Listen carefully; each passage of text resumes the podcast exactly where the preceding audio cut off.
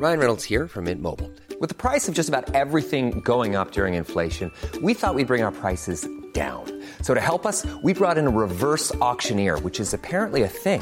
Mint Mobile unlimited premium wireless. Ready to get 30, 30, bit to get 30, bit to get 20, 20, 20, bit to get 20, 20, bit to get 15, 15, 15, 15 just 15 bucks a month. So, Give it a try at mintmobile.com slash switch. $45 upfront for three months plus taxes and fees. Promo for new customers for limited time. Unlimited more than 40 gigabytes per month. Slows. Full terms at mintmobile.com. Bienvenue sur Terre, ma grande. C'est l'horreur, tu vas te régaler. Ah, c'est pas faux. non, non, oh, punaise, oui, pas ça, non.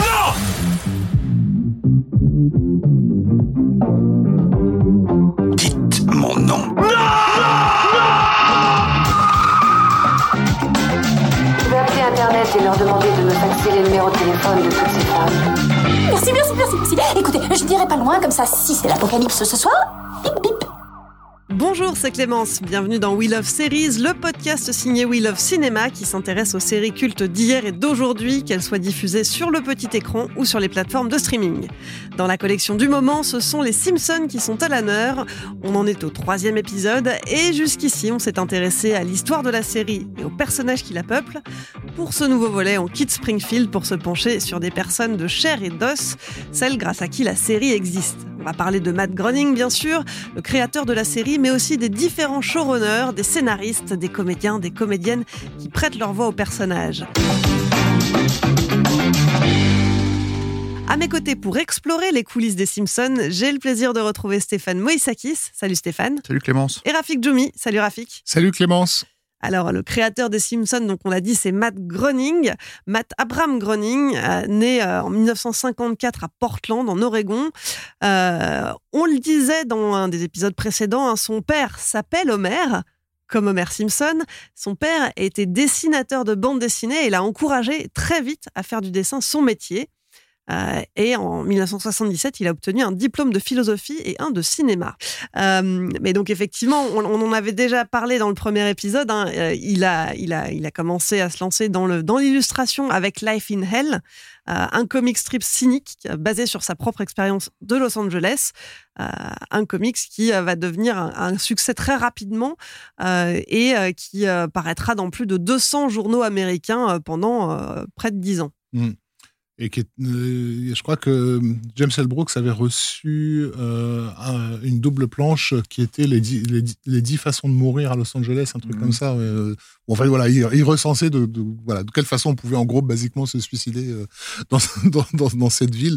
Donc voilà, vraiment un, comment dire, un, une, une, une, mise à plat explicite du, du, du, du mal-être euh, citadin euh, américain tel que le comic book entre guillemets. Euh, alors, on peut pas parler d'underground parce que là, on est dans, dans, un truc qui est, qui est publié et, lisible à travers le pays, mais en tout cas qui est dans l'héritage de, du comic book euh, underground.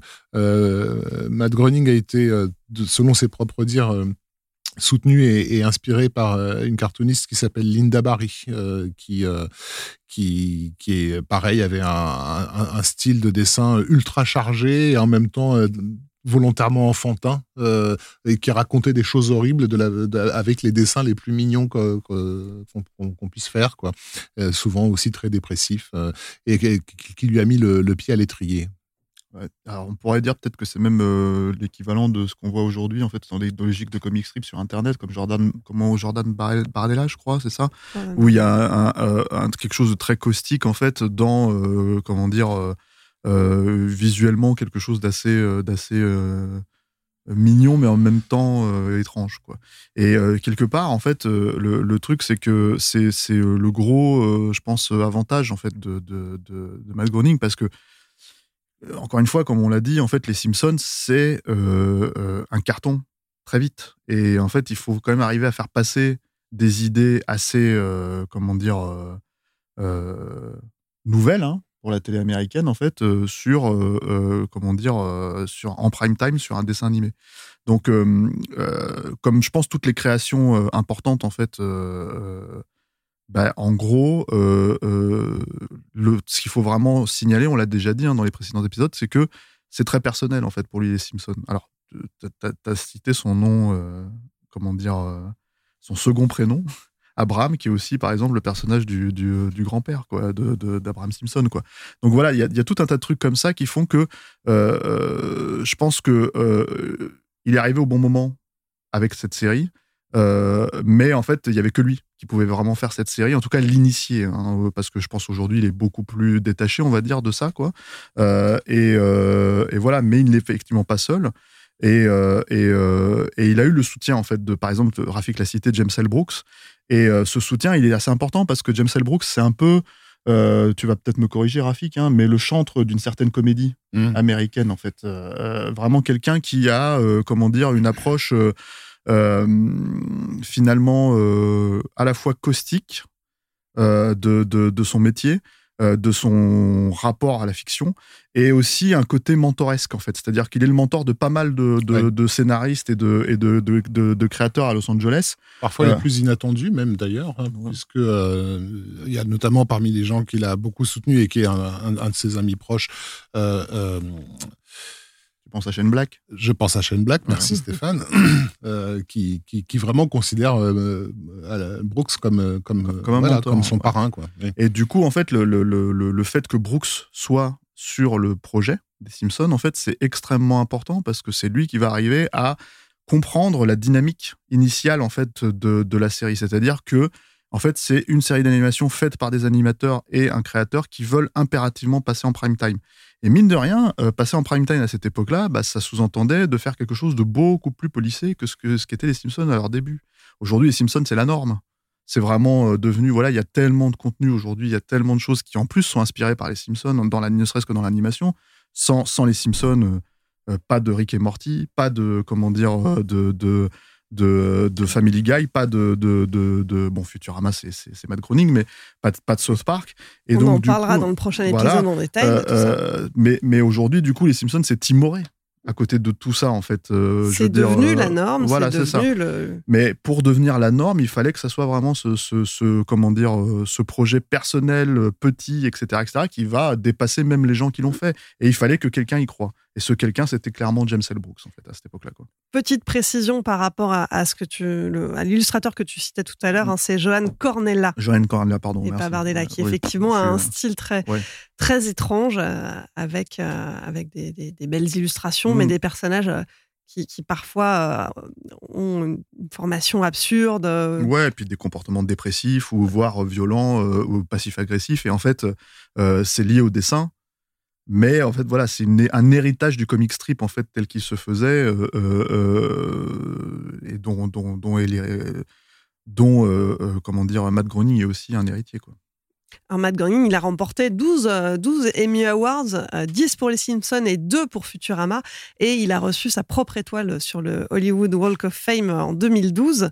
Euh, mais donc, bah, tout ça ne serait pas arrivé, euh, on, l'a dit, sans, euh, sans James Brooks. Est-ce qu'on peut faire un petit point sur qui est euh, ce, James L. Brooks pour les personnes qui ne le connaissent pas? Ben, James L. Brooks, c'est, euh, donc à la fois un producteur et, réalisateur américain, un producteur surtout qui a, brillé euh, dans la culture américaine avec une série qui a été immensément populaire au, tournant des années 70-80 qui s'appelait Taxi, euh, qu'on ne connaît pas du tout en France, mais, euh, qui a lancé euh, notamment euh, Andy Kaufman, Andy Kaufman, euh, voilà. euh, Ted Danson et euh, comment Danny DeVito. et qui euh, qui, euh, qui s'est aussi lancé donc dans la dans la réalisation euh, avec notamment un mélodrame pareil qui en France dans mon souvenir n'avait pas été un grand succès mais qui a, qui a cartonné aux États-Unis et surtout qui a été couvert d'Oscar hein, qui s'appelait Ten- Tendre Passion c'était en 1984 je crois donc avec, avec Jack Nicholson donc voilà, euh, c'est un, c'est un dépressif, comme euh, souvent euh, les, les, les, les artistes comiques new-yorkais, euh, euh, juifs. Alors c'est, c'est, c'est, un, c'est peut-être un, un- on pourrait presque le qualifier de Woody Allen light euh, quelque part. Mais si, euh, si on veut comprendre, Californien. Woody Allen, oui, il vient de New York euh, Ouais, ouais, au départ, mais, après il, il, représente voilà, aussi. en fait, il ouais. représente effectivement Los Angeles. Mais euh, si on veut comprendre un peu la, ce qui se passe dans la tête de, de ce gars-là, il a fait un film qui est pas tout, c'est pas une autobiographie, mais euh, sur sur une problématique qu'il connaît bien, euh, qui est euh, As Good as It Gets. Pour le pire et le meilleur. Pour le pire et le meilleur, dans lequel Jack Nicholson joue un un, je ne sais même pas quel nom ça, un, un, un dramaturge, je crois, c'est ça, non? Oui, mais un dramaturge euh, schizo, euh, parano, euh, tar- enfin voilà, complètement inadapté au, au monde en fait, quoi. Euh, donc c'est, voilà, mais en même temps quelqu'un de très sociable et, et ça- on a intérêt, tout intérêt à l'être quand on est quand on est euh, producteur et qui du coup voilà est- peut être sensible au caractère hyper dépressif de la BD de, de Matt Groening d'un côté, qui par la force des choses s'adresse à un public particulier, très urbain, euh, mais aussi capable de le transformer en quelque chose de, plus, large public. C'est-à-dire qu'il sait comment arrondir les angles, euh, on va dire. Même si au départ, quand il fait rentrer les Simpsons dans le Tracy Ullman Show, il n'y a pas encore cette idée de, d'en faire un, truc national, quoi. Mais quand, ça- va passer à la Fox, le, le rôle de James L. Brooks sera absolument nécessaire pour justement euh, garder la- l'énergie euh, euh, agressive, dépressive de, de, de, de, de l'univers de Matt Groening dans un cadre euh, qui soit plus accessible pour un public qui ne se reconnaîtrait pas forcément euh, là-dedans. Euh, aussi, alors parmi les, les- les noms importants du début des Simpsons, il y a Brad Bird, qu'on connaît évidemment aujourd'hui puisque c'est le réalisateur des Indestructibles et, de, et, de, et de, du Géant de Fer et d'un Mission Impossible notamment, et de. Ratatouille. Ratatouille. Ratatouille, évidemment. Donc un, un- un- grand euh, comment dire un grand nom de chez Pixar, Euh, mais euh, mais euh, et ce n'est pas quelqu'un qui a fait forcément automatiquement ses classes dans les Simpsons, hein, mais par contre qui a clairement défini l'aspect ce que moi je qualifierais de pop culturel en fait des Simpsons. Alors la pop culture, ce que ça traite en fait, si tu veux, la façon dont les Simpsons le traitent, euh, ça vient de Matt Groening. hein. C'est quelque chose avec lequel il a grandi. Euh, par exemple, son père, c'était un, cartooniste et qui faisait des, des comment dire, euh, des, des, films d'animation sur le surf, hein, par exemple. Donc, il était totalement dedans dans les années 60 parce que c'était ça la pop culture de- des années 60. hein.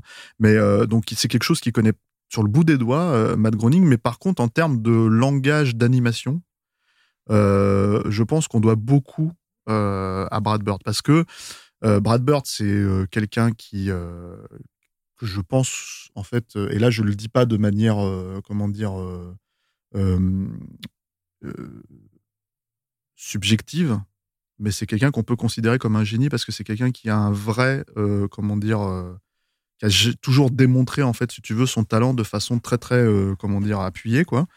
Euh, et, et tout le monde dans l'industrie le considère comme ça, en fait. Et qui sait qu'il est talentueux. voilà, et qui sait qu'il a, conscience de son talent. Et en gros, c'est un cinéphile.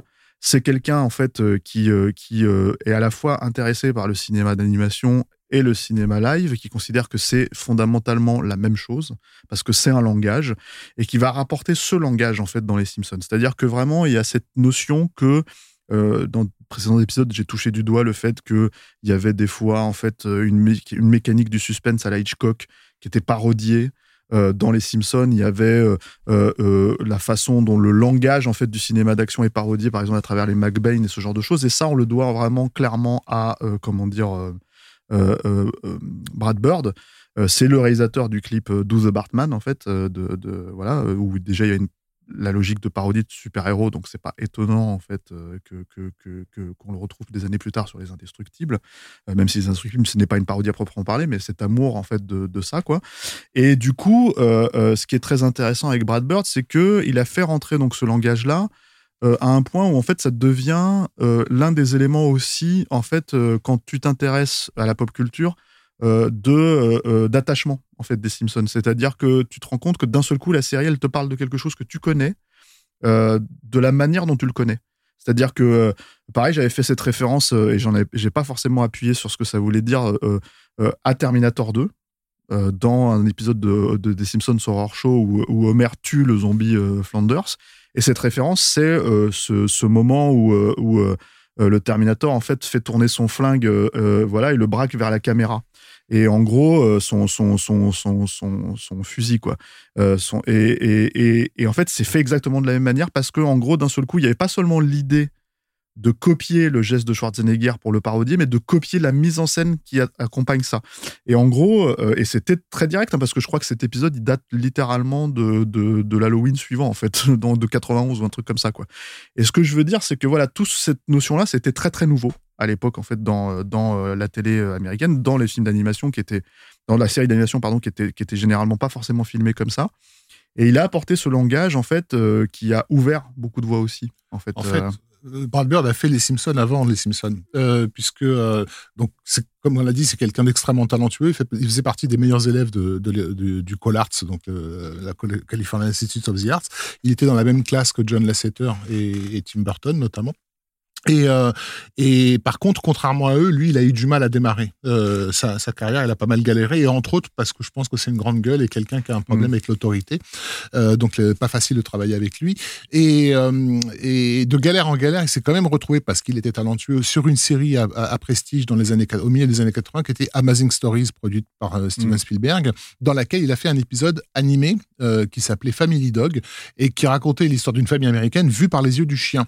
Et en fait, on a déjà la dynamique des Simpsons dans, dans cet épisode, et notamment le personnage de, de Bart, de, le gamin de, de dans, dans, cet épisode de Family Dog est vraiment, euh, enfin, on a l'impression déjà de, voir Bart, même si le, graphiquement c'est pas du tout euh, lui. Euh, la façon de, placer la caméra, à, non pas à hauteur du regard humain, mais à exagérer les, les perspectives parce que justement c'est vu par, par en contre-plongée, etc. Enfin voilà. Il, donc il, il, le réutilise dans les Simpsons, littéralement. Il y a Petit Papa Noël et c'est l'épisode d'introduction voilà, du personnage. Cet épisode Amazing Stories est tellement impressionné qu'ils ont ont tenté ensuite d'en faire une série, euh, une série animée, donc euh, qui a existé, qui était produite par Tim Burton et qui finalement n'a pas suffisamment marché. Je crois qu'il n'y a eu qu'une seule saison de, Family Dog, mais, mais Brad Bird n'était même, pas dessus. C'est-à-dire, il a initié une série et on ne sait pas ce qui s'est passé en coulisses pour que finalement il se fasse virer alors qu'il avait littéralement créé le concept. Euh, et donc voilà, quand il se retrouve sur les Simpsons, il reprend effectivement sa revanche. Et il est très doué pour mettre en scène euh, euh, comme tu le dis visuellement, les dynamiques euh, familiales. Je renvoie, ben, il suffit de revoir les scènes des Indestructibles. Hein, toutes les scènes familiales, elles fonctionnent mmh. incroyablement bien et aucun personnage n'est, comment dire, n'est, mis hors champ. Quoi. Ils ont, c'est, vraiment la, la, le lien entre eux qui, qu'il arrive à, à, à, à, mettre en scène. Donc pour ça, il est, il est crucial. On insiste sur lui parce que, en fait, malheureusement, son nom euh, si on si on s'en tient au générique des Simpsons, on a l'impression que Brad Bird n'est pas là. Mais en fait, il a vraiment été là tout le temps. Euh, celui qui est mis en avant, parce qu'il est tout aussi important, c'est David Silverman. Euh, donc qui lui est par contre crédité comme réalisateur euh, des épisodes euh, essentiels de la saison 1 et qui va en gros largement contribuer à donner une charte, une charte graphique. Me semble-t-il le réalisateur du film. Hein et réalisateur du film, voilà. Mais voilà, Silverman, il a le caractère, il a le caractère officiel, on va dire, contrairement à Brad Bird qui est dans, qui est dans l'ombre en fait, mais mais dont on sent la, la patte partout. Et voilà, et je renvoyais donc, je, je citais cet épisode, dans, euh, le flic et la rebelle.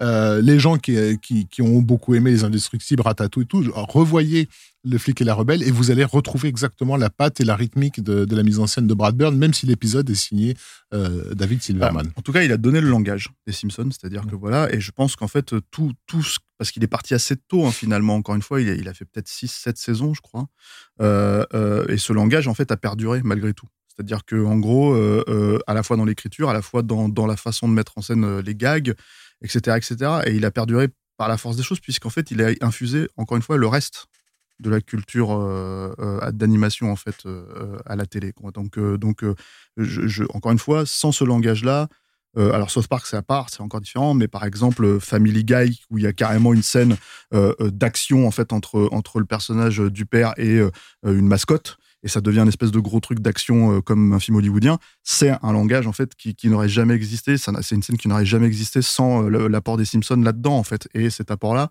clairement, c'est Brad Bird. Alors, il y a quelqu'un d'autre aussi dont on n'a pas encore parlé, mais qui fait euh, partie du trio de, de showrunners euh, au, début de la série, hein, sur les saisons 1 et 2. Euh, il y a donc Matt Groening, James L. Brooks, et le troisième homme, c'est Sam Simon. Oui, tout à fait. Donc on, en a effectivement parlé dans, un épisode précédent pour insister sur, sur la façon avec laquelle il avait tenu à conserver euh, l'idée que c'était euh, les personnages qui racontaient l'épisode et pas les gags. Parce que jusque avant les Simpsons, effectivement, quand il s'agissait de cartoons, euh, on était encore dans la culture comic strip. C'est-à-dire qu'en gros, toutes les deux minutes, il fallait avoir une chute à un gag donné. et tout était construit pour arriver à ce, à ce gag-là. Et chez Sam Simon, c'est pas comme ça que ça marche. On raconte l'histoire. Donc on se préoccupe d'abord de savoir qu'est-ce que cet épisode raconte, quels sont les bah, en gros, les, les, les interactions et les dynamiques et les émotions, et, etc., les thématiques. Et les enjeux. Et les enjeux. Et une fois qu'on a tout ça, les gags vont venir d'eux-mêmes parce que de toute façon, on est des comiques, enfin au sens où voilà, le staff qu'il a qu'il a regroupé autour de lui, c'est des gens qui aiment déconner. Donc euh, une fois qu'ils ont le récit et qu'ils savent de quoi ils, ils, sont en train de parler, eh ben ils, ils vont le faire d'une façon comique, ils vont rajouter des conneries et, fréquemment d'ailleurs, euh, euh, le, les scènes vont être réécrites pour justement euh, que, la thématique résonne mieux avec le gag. C'est-à-dire que le gag ne vienne pas se mettre en travers de ce que tu es en train de, raconter. Et, certains scénaristes parlent parfois de sessions où, où, la même scène a été littéralement réécrite 20 fois, juste pour s'assurer que le voilà que que, le gag n'était pas un truc qui tout d'un coup, pouf, sortait. Il y a un truc important par rapport aux Simpsons, considérant que c'est un sitcom. Euh, alors aujourd'hui, ça ne veut plus rien dire, mais à l'époque, c'était entre guillemets révolutionnaire. Il n'y a pas de rire enregistré. Euh, donc ça veut dire qu'on ne dit pas au spectateur à quel moment c'est drôle. Euh, et l'idée, c'est de ne pas forcer le, le rire. Donc il y a des gens qui regardent les Simpsons sans rigoler mais juste ils sont intéressés par ce qui se passe. Ils veulent savoir est-ce que Marge va avoir euh, ce qu'elle désire dans cet épisode? Parce que franchement elle le mérite, tu vois. Et finalement ils vont passer à côté de la, la, plupart des vannes. Euh, il n'y a pas de il y a pas de punchline au sens où souvent là, un gag des Simpsons fonctionne en, en cinq ou six temps euh, successifs, par exemple. Euh, de donc, chute, entends, de, quand tu entends punchline, c'est chute. Oui, c'est ça la punchline. Parce bah, que dans, les punchlines existent dans les Simpsons. Non, mais où, voilà, mais dans, les, dans, dans les sitcoms habituels, mm. on, on, monte, on monte, on monte un truc jusqu'à ce qu'un personnage dise une phrase et là, tu as un rire de, de 30 secondes préenregistré qui était haha, c'était la punchline, c'était le point final quoi. Il mm. n'y a pas ça dans dans dans, dans les Simpsons. Euh, donc euh, il va y avoir un premier gag, souvent par exemple physique, qui va immédiatement juste après être être enchaîné avec un truc complètement surréaliste qui a rien à faire là, et tu comprends pourquoi ce truc surréaliste dans dans, dans la seconde suivante. Tu vois, donc c'est c'est souvent trois quatre temps euh, successifs. Mais encore une fois, toujours en lien avec ce qu'on était en train de raconter. Si on, si on était en train de parler à ce moment-là de la tristesse du personnage, il faut que le gag soit triste, il faut qu'il fasse grincer des dents. Euh, on peut, peut pas juste après faire un truc euh, drôle, optimiste, quoi, par exemple. Et donc Sam Simon a ouais. largement euh, insisté. Oui, ouais. C'est lui qui a été l'artisan de. Euh... C'est ça, mais d'une façon peut-être un peu brutale, parce qu'il n'a pas forcément bonne réputation. Oui, je crois que ça s'est pas très très bien terminé entre lui et le... c'est d'ailleurs lui a, a, quitté pour le coup la, la production. Hein. Il est plus euh, producteur du tout. Mm. Il est, il est, mort, hein, Simon. Euh, D'une part, mais. Il est, ouais, il est mort en 2015. Euh, mais donc, avant ça. Oui, oui, mais c'est quelqu'un qui a fait sa fortune aussi avec les Simpsons, hein, vraiment. Hein, C'est-à-dire que c'était quelqu'un de richissime et, et qui. Euh, qui qui est mort, je, si je dis pas de bêtises, d'un cancer euh, assez grave en fait, et, et, et voilà, et, et, ça a été un, assez documenté en fait sa mort au moment, euh, voilà. Mais c'est vrai que c'était une personnalité forte, quoi. C'était vraiment quelqu'un de, de, comment dire, euh, bah, qui pouvait avoir un fonctionnement clivant, quoi. Il y a une dernière personne euh, dont je voudrais qu'on parle du côté de l'équipe, euh, la production, des scénaristes, etc. C'est Al Jean, parce que Al Jean, il a été, euh, il a été showrunner sur les saisons 3 et 4, mm -hmm. et puis il a été rappelé ensuite, et c'est lui qui, qui est à nouveau showrunner depuis la saison 13. Alors, certaines mauvaises langues diront depuis que la série commence à, à perdre en qualité, à perdre des, des spectateurs. mais bon, il est là, il tient toujours la barque. Vas-y. Alors moi, je connais assez peu en fait la, la, la carrière de de, de, de Al Jean, donc je ne vais pas trop m'avancer. Euh. Ouais. Non, bah, je pense après le problème, la problématique en fait, c'est que là on pointe du doigt un truc qui est quand même particulier dans les Simpsons, c'est que en gros, euh, je sais pas tant en fait si c'est l'idée même que ce soit un showrunner en fait qui puisse annuler euh, la qualité des Simpsons s'il en a été responsable à une certaine époque, mais plus le fait que, encore une fois, comme on parlait d'une de, de, série qui est restée dans le temps et qui a été finalement dépassée par toutes les autres séries, hein, euh, d'une certaine manière ou d'une autre, euh, avec des personnages qui sont tellement emblématiques que tu peux plus vraiment les sortir de leur canon, en fait. Toute la subtilité. Les Simpsons n'ont plus, à mon avis, le, comment le, le luxe d'être subtil. C'est fini. Déjà, il faut comprendre un truc, c'est que euh, Matt Groening, euh, c'est pas tant qu'il s'est désintéressé des Simpsons en soi, hein, c'est que en fait, euh, dans sa conception des choses, il avait besoin de se réinventer. Et se réinventer, ça voulait dire aller faire Futurama. Et aller faire Futurama, ça veut dire, en fait, à un moment donné, se reconfronter à des problématiques. Parce que ça avait beau être le créateur des Simpsons, ça avait beau être le plus gros carton, en fait, de la télé américaine en termes d'animation, etc., etc bah, les Futurama, en fait, c'était pas gagné d'avance. Et d'ailleurs, en fait, c'est une série qui a beaucoup souffert, en fait, de, de, de, multiples annulations, euh, d'un fandom qui est revenu, en fait, vers, euh, pour, pour le recréer. Et quelque part, ça a relancé une dynamique de création pour quelqu'un comme Matt Groening qui a besoin d'être, euh, à mon sens, en contre, comment dire, euh, dans le challenge Dans le challenge, en fait, de, de, et puis d'être en contre, euh, si tu veux, contre la société, entre guillemets. Pas contre la société, mais. mais s'inscrire en faux. Voilà, euh. c'est ça. Et en fait, le truc, c'est que les Simpsons, ça pouvait plus être ça.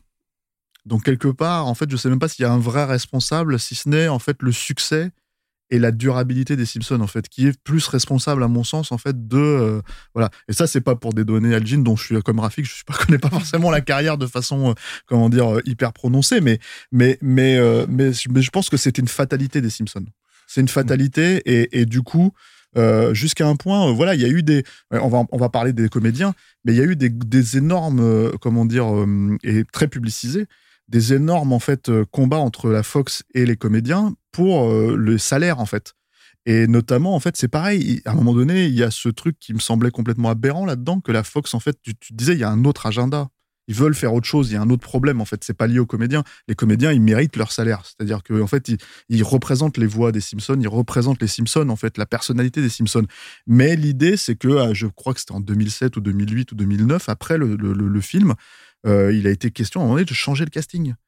Et ça, ça aurait forcément tué la série c'est sûr. Et donc, du coup, en fait, quelque part, euh, euh, c'est à la fois le truc où tu te dis, bah oui, essayons. Mais je pense que c'était pas forcément le, principe de Fox hein, à l'époque. Essayons de changer le casting, essayons de recréer les Simpsons, entre guillemets. Mais en fait, non, c'est pas possible, puisque en fait, c'est aussi le fait que ça soit là depuis tant d'années qui fait que, en gros, si tu veux, il y a un espèce de confort, euh, un espèce de, de, facilité mmh. de regarder ça et d'y revenir. je, pense, à mon avis, personne ne regarde une saison entière de, A à Z aujourd'hui. Enfin, si, il y en a forcément, mais euh, la saison 30 euh, ou la saison 29, je pense pas qu'il y ait des gens qui disent Ah, si, je vais regarder la saison entière de début du A à Z parce que je suis tellement fan. Je pense que c'est plus un truc de confort. Tu tombes dessus, tu fais Ah. Il y a cette consistance. C'est comme quand tu vas au McDo. Et tu sais que tu auras toujours ton Big Mac et tes frites. Sauf que c'était pas du tout le McDo, les Simpsons, c'est ça le truc. C'est-à-dire qu'en fait, euh, le, fait que ce soit devenu cette espèce de, goût familier, cette espèce de, truc sur lequel on peut revenir sans trop de problèmes, c'est le vrai problème en fait de, de la comment dire euh, de, de, je pense de la chute entre guillemets des Simpsons quoi. De toute façon, personne ne pouvait imaginer déjà qu'elle puissent puisse passer les, les, les, 10 saisons. Tu vois, c'était euh, à l'époque où ils ont, où ils ont découvert qu'ils avaient fait plus d'épisodes, par exemple que les Pierres à feu. Euh, ils étaient tous complètement les bras leur ont tombé parce que c'était quand même une institution de la mmh. télévision américaine. Et là, ils se retrouvaient à se dire waouh, on, on, en est arrivé à ce point-là. 10 saisons, c'est incroyable. Donc oui, 35, on est on est au-delà du, du, du concevable et on sait bien qu'une série série euh, télé peut pas tenir sur la durée, surtout quand tu as euh, commencé avec un niveau d'exigence aussi, euh, aussi délirant, qui d'ailleurs a été largement au cœur des problématiques entre les différentes personnes de l'équipe créative, parce que dans les premières années, la critique, notamment américaine, était tellement subjuguée par la qualité d'écriture des, des, Simpsons qu'elle passait son temps à, le mettre en avant, sous le nom de, de Matt Groening, qui évidemment n'était que la source du projet, mais pas celui qui écrivait les, épisodes. Et quand on parlait de Sam Simon, euh, qui au bout d'un moment a pris la mouche et a fini par dire par, se barrer, c'est aussi parce qu'il considérait que ben, lui et son équipe, ils étaient quand même les gens qui faisaient vivre ces, personnages et, mmh. que Matt Groening avait un peu trop de, de, de crédit. D'une certaine façon, Futurama, ça a été un rappel euh, de dire bah oui mais Matt Groening c'est ça.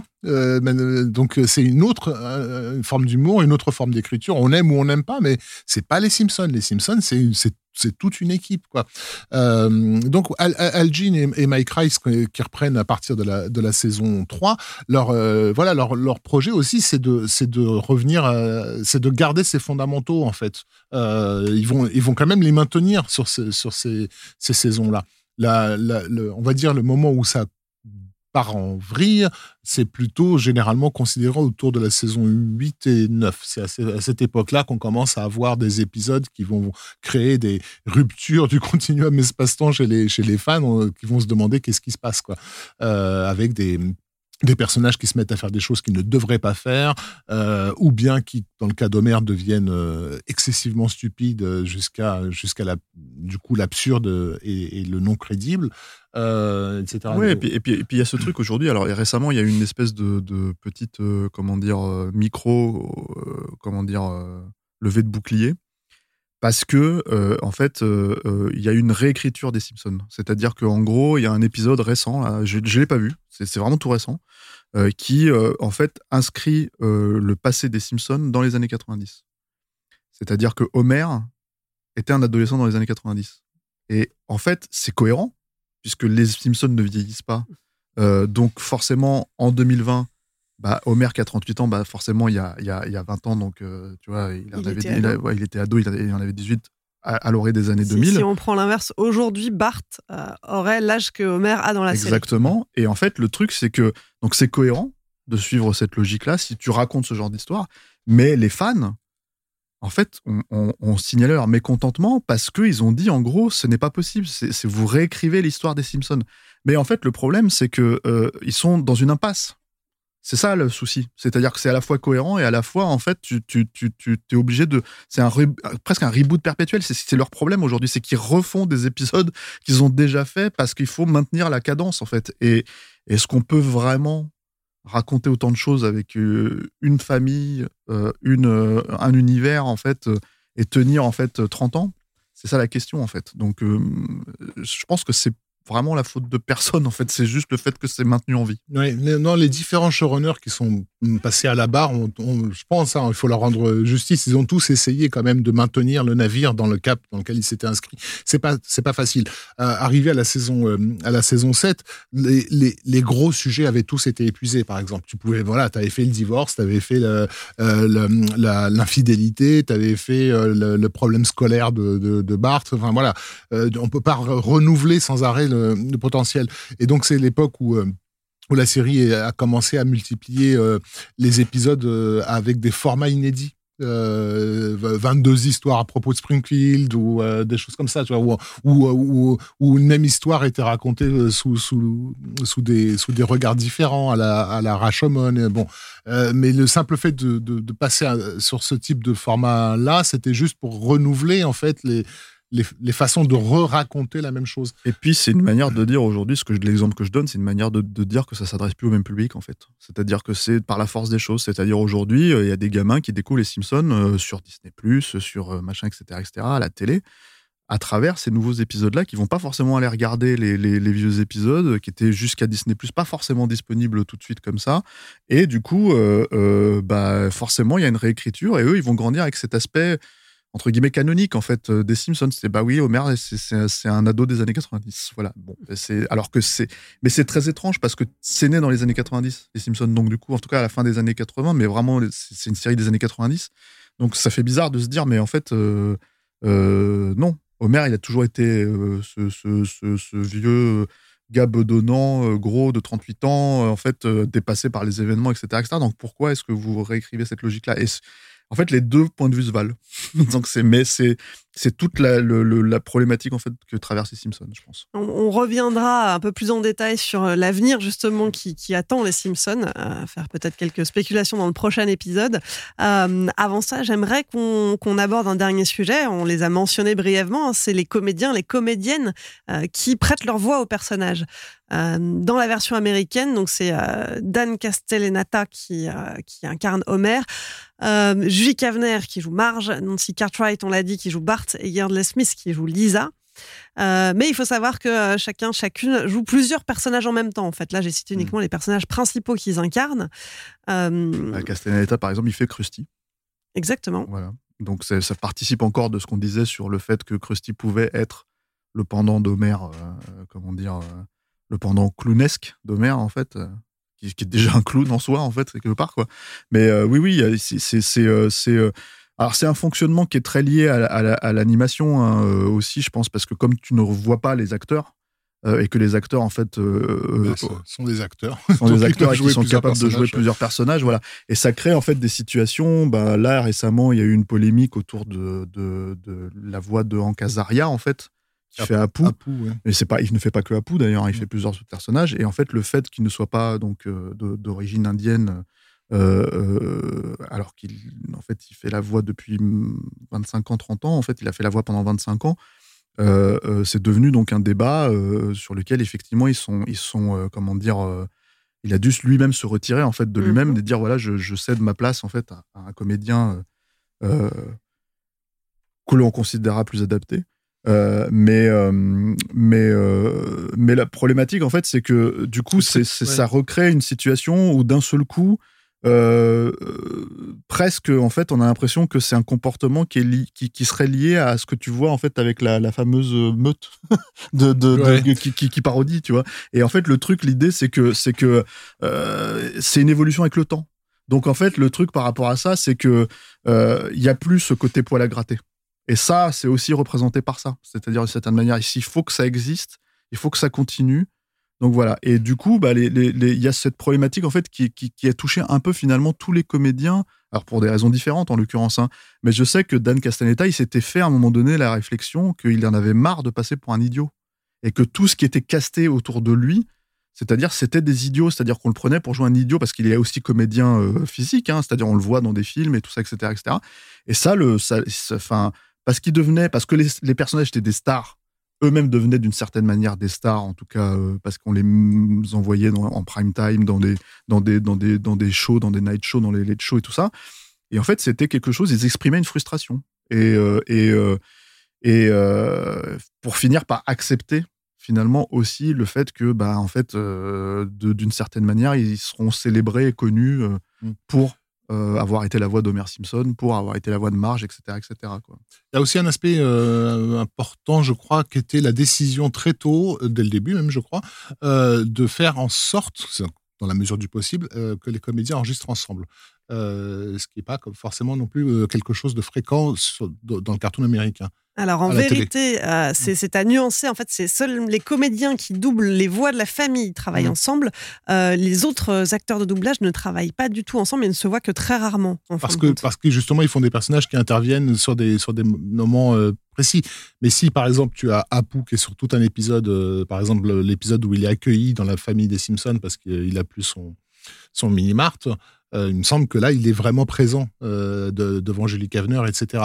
Simplement pour avoir la dynamique de jeu, en fait, parce que c'est aussi construit.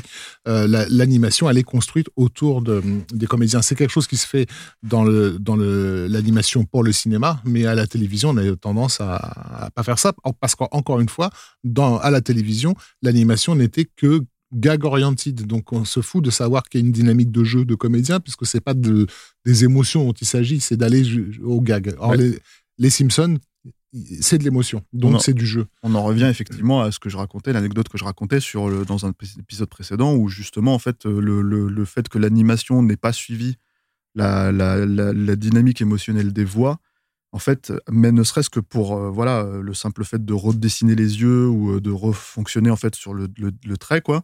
Bah, c'était en fait ça, ça posait un problème parce que d'un seul coup en fait la tonalité était différente et du coup voilà il fallait suivre ce truc là et c'est en ça que les, les, les, créateurs des Simpsons et les producteurs les artistes James L. Brooks tout ça considéraient justement qu'en fait ils faisaient un sitcom live mais en animation c'était vraiment leur truc ils disaient si vous voyez comment on fonctionne vous comprendrez que en gros, euh, oui, on fonctionne comme un sitcom classique, en fait. Euh, si ce n'est qu'il est animé. Voilà. Et alors, on a parlé des voix américaines, mais on, on peut pas ne pas parler des voix françaises parce que euh, en France, quand on a grandi avec les Simpsons, c'est à ces voix-là qu'on identifie les personnages. Et, je pense que le, succès de la série n'aurait pas été le même sans ces voix-là, sans cette localisation, cette adaptation aussi au public français. Euh, donc celui qui joue Homer, c'est Philippe Pétieux, euh, qui a doublé aussi euh, Danny DeVito dans Batman, euh, Le Défi, euh, qui joue Voldemort dans le premier, enfin qui joue la voix de Voldemort dans le premier épisode d'Harry Potter.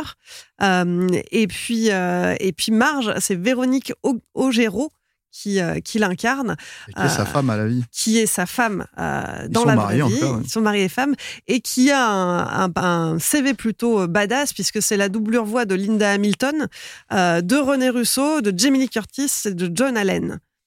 Tout à fait. Et d'ailleurs, ça me fait toujours fait marrer parce que comme je regardais beaucoup les Simpsons quand j'étais gamin euh, euh, et que j'ai des, enfin, à la même à la même époque. euh, D'ailleurs, il y a une citation hein, dans, dans, euh, comment dire. Euh, dans Terminator 2, on reparle de Terminator 2, euh, euh, en fait, il y a ce no problemo qui est repris en fait par, par Schwarzenegger hein, et par le personnage du, John Connor. Mais il y a en fait aussi, donc effectivement, donc Véronique Augereau qui faisait la voix de Sarah Connor et Philippe Pétieux qui faisait la voix du beauf du beau-père pardon de, de, de, John Connor et du coup ça m'a toujours fait marrer parce que en gros il y, avait ce truc où je me disais putain mais c'est les Simpsons c'était presque trop méta en fait dans la VF pour moi quoi. Et euh, mais ça veut dire que tu, tu les reconnais. C'est-à-dire que je pense que Pétieux et Augereau, ils ont plus ou moins le même problème. Alors Augereau peut-être un peu moins parce que elle, elle a vraiment modulé une voix très très prononcée, euh, euh, très très rauque. Elle parle de voix d'aspirateur déglingué. Voilà, c'est très rauque en fait, donc elle l'a poussé vraiment beaucoup, très très loin, mais c'est normal, c'est la voix de, de Marge en anglais. Hein. Euh, et du coup, elle peut beaucoup plus moduler quand elle fait René Rousseau ou, Linda Milton. Et du coup, Linda Milton, tu le perçois quand elle s'énerve, tu vois. Mais pour le coup, Philippe Pétieux, il y a des moments. Euh, moi, je l'ai même là récemment, je l'ai vu dans un jeu vidéo en fait où il joue un méchant. Et en fait, c'est lui. C'est il a il a dans Ratchet Clank, il a il, joue il joue le personnage de Dr Nefarius et tu reconnais Homer en fait en, regardant ce truc là. Et d'ailleurs, c'est assez marrant parce que euh, alors ça, c'est une anecdote qui est complètement un peu hors Simpson, mais quand même c'est lié. C'est-à-dire que en fait, euh, il y avait un, DVD, je sais pas si tu te rappelles de ça, Raph, fait, de Scary Movie euh, français à l'époque, en fait, au début des années 2000, où tout le, le je sais pas qui était le, responsable éditorial de ce DVD, il avait décidé d'utiliser une voix d'Homer Simpson et de guider les gens à travers les bonus en fait avec une voix d'Homer Simpson, mais c'était pas la voix d'Homer Simpson. C'était pas la voix de Philippe Pétieux. C'était quelqu'un qui imitait très très mal la voix de Philippe Pétieux. Et ça m'avait fait halluciner parce que je me suis dit, il y a aussi ça. C'est-à-dire qu'en fait, c'était lui aussi, à mon avis, il ne l'avait pas eu parce que soit il n'était pas disponible, soit, ça je suppute, hein, il était trop cher pour le, le, DVD. Et du coup, le mec s'est dit, ah bah, on s'en fout, on va quand même faire une voix à la Homer Simpson parce que c'est facile à imiter. Et en fait, tu te rends compte que pas du tout, c'est pas facile à imiter. Et du coup, c'est un, un Là, c'est un tribut en fait à la voix de Philippe Pétieux vraiment et à son travail parce mm. que en fait, il a fait quelque chose, il a créé quelque chose, il a recréé quelque chose dans la VF. Et c'est pareil, il est là depuis 30 ans lui aussi, euh, qui est mine de rien en fait. Euh, bah non, tu fais pas ça aussi facilement que. T'as beau le reconnaître ailleurs, t'as beau machin, t'as beau te dire tiens lui, il essaye de faire Homer Simpson, bah t'es pas aussi bon quoi. Et mine de rien, voilà, c'est quelque chose d'assez euh, d'assez fort et c'est finalement, comme l'art du doublage français se perd un peu ces derniers temps parce qu'ils n'ont plus forcément le temps de travailler comme avant, bah voilà, c'est assez respectable en fait. Euh. Moi, je les ai rencontrés un cocktail tous les deux, et le fait est que le fait qu'ils soient soient mariés en fait les oblige d'une certaine manière à être en représentation euh, parce que euh, bah, les gens savent qui ils sont et, quel personnage ils imitent, et du coup en société, bah, ils s'amusent pour amuser la galerie bah, ils, se parlent l'un l'autre comme s'ils étaient au marge et, et, marge quoi. Et j'espère pour eux qu'ils n'ont pas trop, voilà trop d'occasions de, sortir parce que ça doit être épuisant à la fin d'être tout le temps en représentation. Au-delà du cast récurrent, euh, du cast voix récurrent, les Simpsons, bah, c'est aussi un nombre de guests euh, incroyables, hein, plus de 700 mm. euh, qui sont apparus dans, dans les différents épisodes. un record certifié par le Guinness Book des records. Alors, je vais vous faire un petit quiz. Est-ce que vous saurez retrouver de qui il s'agit? If you are looking for trouble, you found it. Your theory of a donut-shaped universe is intriguing, Homer. I may have to steal it. Stephen Hawking. Là, effectivement, j'ai commencé facile. Hein. Je me suis dit qu'on mm. allait prendre quelqu'un de bien reconnaissable. Effectivement, Stephen Hawking, euh, qui, qui, joue son propre rôle dans la série. Et qui va Homer euh, à base de, physique quantique. Là. On va voir si le deuxième euh, est tout aussi simple pour vous. A solar eclipse. The cosmic ballet goes on. Does anyone want to switch seats? Krusty wants out! No. The world needs laughter. Well, my work is done here. What do you mean your work is done? You didn't do anything. Didn't I? Est-ce que vous l'avez reconnu Au début, j'étais, je sais pas pourquoi, j'étais sur Morgan Freeman, mais pas, du tout vers la fin. Non. Non, ça ne Moi, j'aurais peut-être dit Dustin Hoffman? Ah non, non, plus. Non, non, c'était Léonard Nimoy. Ah oui. C'était assez Nimoy, d'accord. C'est Nimoy, tout à fait. Qui là aussi joue son propre rôle, hein, il mm. me semble, et, euh, et, euh, et, qui va sauver Krusty le clown. Le troisième extrait, euh, cette fois, c'est une femme. je pense que vous devriez trouver sans trop de difficultés. Conductor, you know the rules. Take off some clothes. Springfield, what's their deal? Aw, that's so sad. And as entertainers, it is our solemn duty to cheer them up for a little while. Alors, petit indice, elle n'est pas comédienne à la base, elle est chanteuse. Ah, Britney Spears, non Non. Non Non. Et elle, elle a une voix quand même assez reconnaissable. Après, c'est peut-être pas le genre de musique que vous écoutez.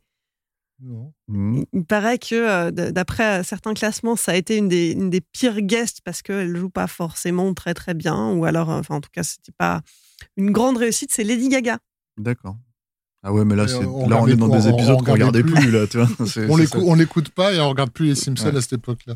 Non, C'est vrai que c'est c'est un petit peu plus récent. Alors bon, ça, ça va être de plus en plus compliqué. Pour le prochain extrait, il a un timbre de voix très reconnaissable. Il est britannique et vous allez voir, euh, il jure beaucoup. Stop your bloody whinging, Marge!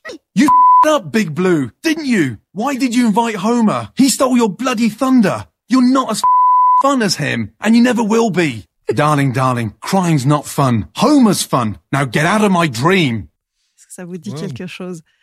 C'est c'est pas facile, mais Ouais. c'était aussi pour montrer que euh, qu'il n'y a pas que des que des artistes, il n'y a pas que des comédiens, euh, des chanteurs, des musiciens qui viennent en guest.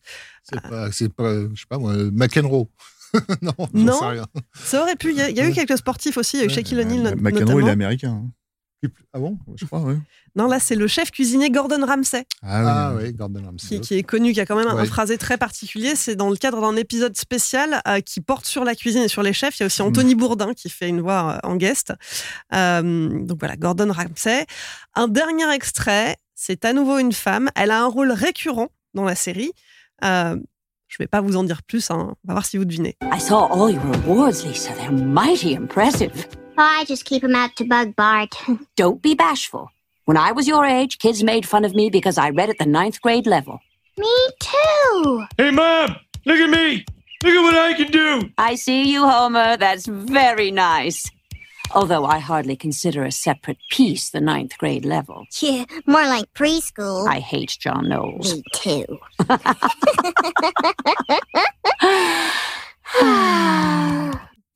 Donc ce Bah, personnage. c'est, c'est la mère de, de, de. Et, et là, donc, t'as Rafik qui est en train de chercher sur Ouais, IMDb.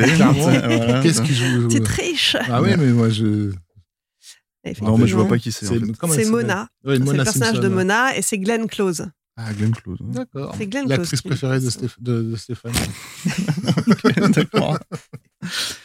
Non, par contre, ce qui est marrant, ce qui est marrant, euh, euh, comment dire, euh, des Simpsons, c'était c'était Simon Pegg qui disait ça. Euh, quand on lui demandait en fait quel serait euh, pour lui en fait donc Simon Pegg le comédien de Shaun of the Dead euh, qui, joue dans l'émission Impossible etc etc qui disait quand on lui demandait quelle serait vos plus belles réussites et il disait me faire parodier dans les Simpsons. Donc on me demande en fait d'apparaître dans les Simpsons. Ça serait le, le- truc ultime en fait quelque part. Et mine de rien ça m'avait fait réfléchir parce que je me suis dit c'est vrai en fait c'est un truc je pense que si t'es comédien et qu'on t'appelle pour ça T'as une, et tu jouais ton rôle en plus, tu as une représentation parce que, mine rien, voilà, les Simpsons, ça a commencé par euh, Michael Jackson et compagnie, quoi. Donc c'est vraiment, dès le début, c'était très très fort, en fait. Euh, Stephen Hawking, des, des mecs comme ça, c'est des, des grandes figures, en fait, euh, connues, quoi. Donc euh, se retrouver là-dedans, ouais, il y a quelque chose de totalement, comment dire, fantasmatique et, et presque hum, éternel, en fait, j'ai envie de dire, parce que, en gros, les Simpsons, ça restera quand même comme un monument, en fait, de ce que ça représentait à, une- à un temps donné, en fait. Et même dans. euh, je suis sûr que même dans 50 ans, en fait, on continuera à parler des Simpsons, puisque ça fait déjà 30 ans que ça dure, quoi. Même s'il n'y en aura plus, on continuera à savoir que ça a été un marqueur culturel, quoi. Ouais, c'est une série qui a marqué, euh, qui a marqué son siècle. On va s'arrêter ici pour aujourd'hui. Euh, on n'en a pas terminé pour autant. hein. Il nous reste encore un dernier épisode la semaine prochaine. De quoi est-ce qu'on parlera? L'héritage des Simpsons. Eh oui, l'héritage des Simpsons. Pour finir cette collection en beauté, euh, on parlera bah, de l'impact que la série a eu, hein, l'impact culturel considérable que la, la série a eu euh, en 32 ans d'existence, entre les projets avortés, les séries d'animation qui se sont lancées dans son sillage et l'avenir du show. On en a parlé un peu aujourd'hui. On va le développer un petit peu plus la prochaine fois. On aura de quoi faire. Rafik, Stéphane, merci de m'avoir accompagné pour le troisième épisode de cette collection. Merci, Merci. Wheel of Series, c'est fini pour aujourd'hui. Pour suivre les prochains épisodes ou réécouter celui-ci, rendez-vous sur wheelofcinema.bnp Paribas et sur vos applis de podcast. Nous, on se retrouve mardi prochain pour la suite de cette collection consacrée aux Simpsons. Et d'ici là, portez-vous bien.